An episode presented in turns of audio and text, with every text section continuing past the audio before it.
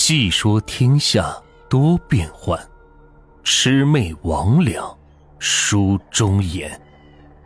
欢迎收听民间鬼故事。今天的故事名字叫《守灵》。守夜在我们那里叫做守灵，也就是人死了以后，做子女的就守在死者的身旁三日。以免什么猫呀、狗呀等生物靠近尸体，激起尸变。前不久，村子里有一个老人赵老汉死了，他有四个儿子和两个女儿，除了最小的儿子赵德能之外，剩下的孩子全都已经成家，并且生了孩子，他们也都是很孝顺。可是，只有这小儿子的婚事一直没有着落，也算是赵老汉死不瞑目了。在老人去世的这一天，这几个孩子都是十分的伤心。他们为了父亲的死忙了一天了，夜里还要给父亲守灵，十分的疲惫。他们就在不知不觉中睡了过去。这恐怖的事情就在这个时候开始了。自家喂的小猫闻着贡品的香味而来，他把供奉的卤鸡吃了大半。那猫吃饱了，就蹲在尸体旁边，不停的。瞅着闻着，当那猫闻到尸体的鼻子和嘴的时候，可了不得了。那尸体慢慢的动了起来，双手抓住那只猫，撕为两半，那血迹溅得哪儿都是。这是诈尸了。那尸体一弹而起，闻着生人气，来到了那些守夜人的面前，从喉咙里是发出咯咯的怪声，让人听见有毛骨悚然，头皮发麻。这些守夜人可能是白天的忙事过多，很疲惫，都在熟睡之中。那尸体惨白的手伸向了小儿子，由于诈尸僵硬，不得俯身，便没有得手。突然，一声惊叫把大家从梦中惊醒，大家也是不知情的问着：“怎么了？怎么了？发生什么事了？”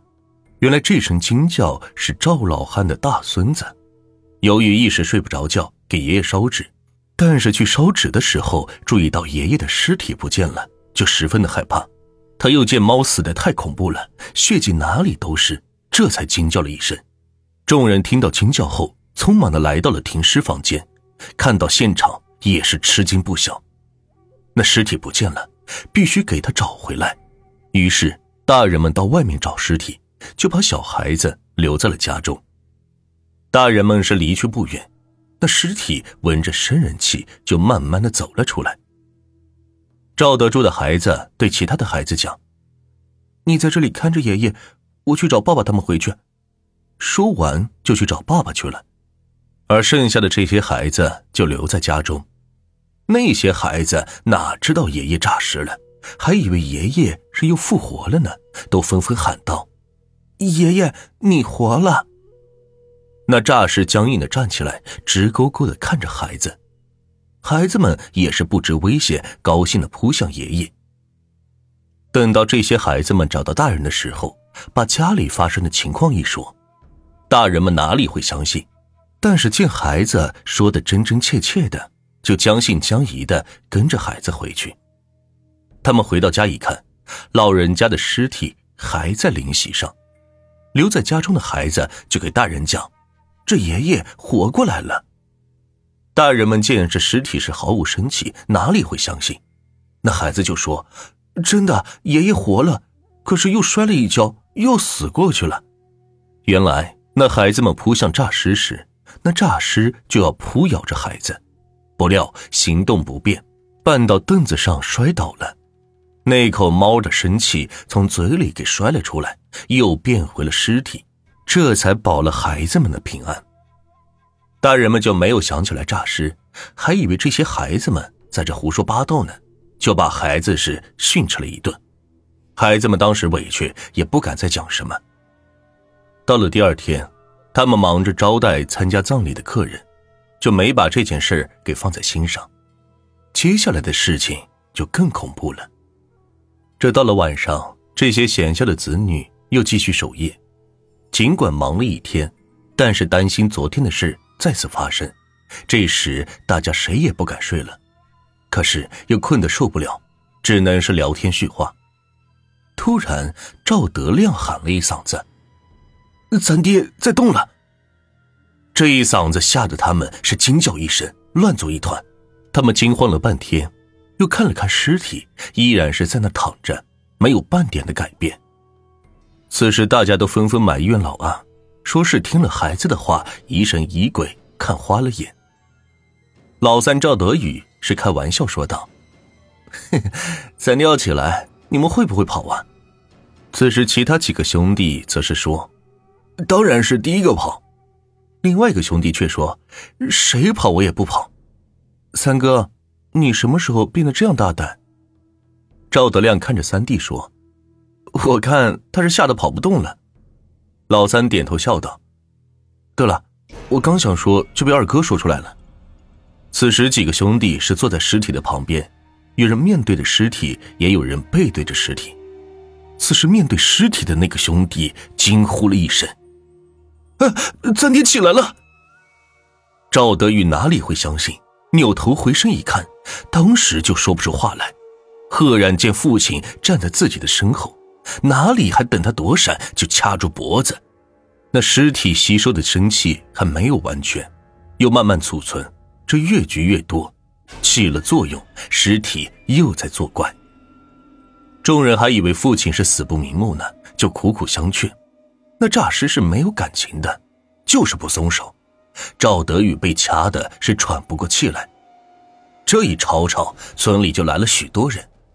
当时有经验的老人就知道这是诈尸了，众人是赶紧上前拉拽尸体，把老三从诈尸中是救了出来。又把诈尸是摁倒在地。当时的老年人就说：“你这父亲是诈尸，必须用火烧。”可此时的子女们是坚决不肯，人们就纷纷相劝：“这诈尸了可了不得了的事，这件事我们只是听说过，谁也没有经历过。这要是再闹出什么事端，可就晚了。还是给他烧了吧，反正也是火化。”子女们当时无奈，这才答应。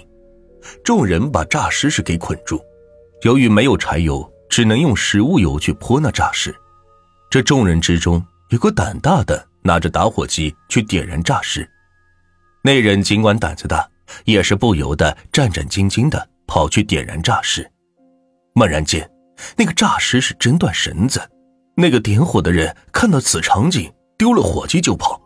可是这哪里还能跑得了啊？一下子是被诈尸给咬住脖子，瞬间那血就流了下来。那个人是挣扎呀、喊叫啊，惨不忍睹。此时众人谁也不敢上前，只能眼睁睁的看着这个人被诈尸给咬死。诈尸把那个人一直咬到没有气儿，丢了那个人的尸体就扑咬着众人。村民们看到此幅场景，四散逃奔，诈尸就追逐众人。这叫喊连天，你拥我挤，有的人被人拥挤栽倒，也有的人是连滚带爬的逃命。当时就有人打电话报警，可是这事儿也不是三言两语就讲得清的，费了老半天才给说清楚。没过多久，警察就来了，当时还以为这报警的人胡说八道呢，到了现场一看，果然是诈尸扑咬人事件，也是慌了手脚。那些警察当得是英勇可嘉，并列成一排护住老百姓。诈尸疯狂的扑向警官，那些警察是纷纷对诈尸开枪。那诈尸都是食用油，那些子弹在打在诈尸的身上起了火花，那火花是燃遍诈尸全身。那诈尸也在熊熊烈火之中乱扑乱抓，确实是恐怖吓人。在场的人就被吓死了两个，吓晕了三个人。这诈尸再凶残呐，也挡不住烈火无情。诈尸瘫然倒落，最后被烈火烧为灰烬。警察最后是查点人数，被诈尸咬死两个，咬伤五人，吓死六个。这属于灵异事件，最后也是立刻封锁住消息。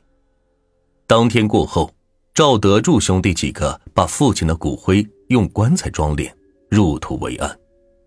这件事总算是过去了。也过了一段平静的日子。可有天夜里十二点多，赵德亮夫妇两人熟睡之际，就听见扑通扑通的一声巨响。赵德亮是睁开眼一看，吓了一跳，在自己的面前是明晃晃的有个人影。他慌忙的打开电筒一看，站在自己床前的人乃是三弟赵德宇。就见浑身是血，两眼发直，面目狰狞。那赵德宇被父亲诈尸给咬伤，不过轻微的咬伤，当时并没有发现。那尸毒就在体内慢慢的发作。就在这一夜。赵德宇失去了人性，突然发狂，杀了自己的一家，凭着记忆来到了二哥家，诈尸是力大无穷，推倒大门，来到了二哥床前，上去就是掐住了二哥的脖子。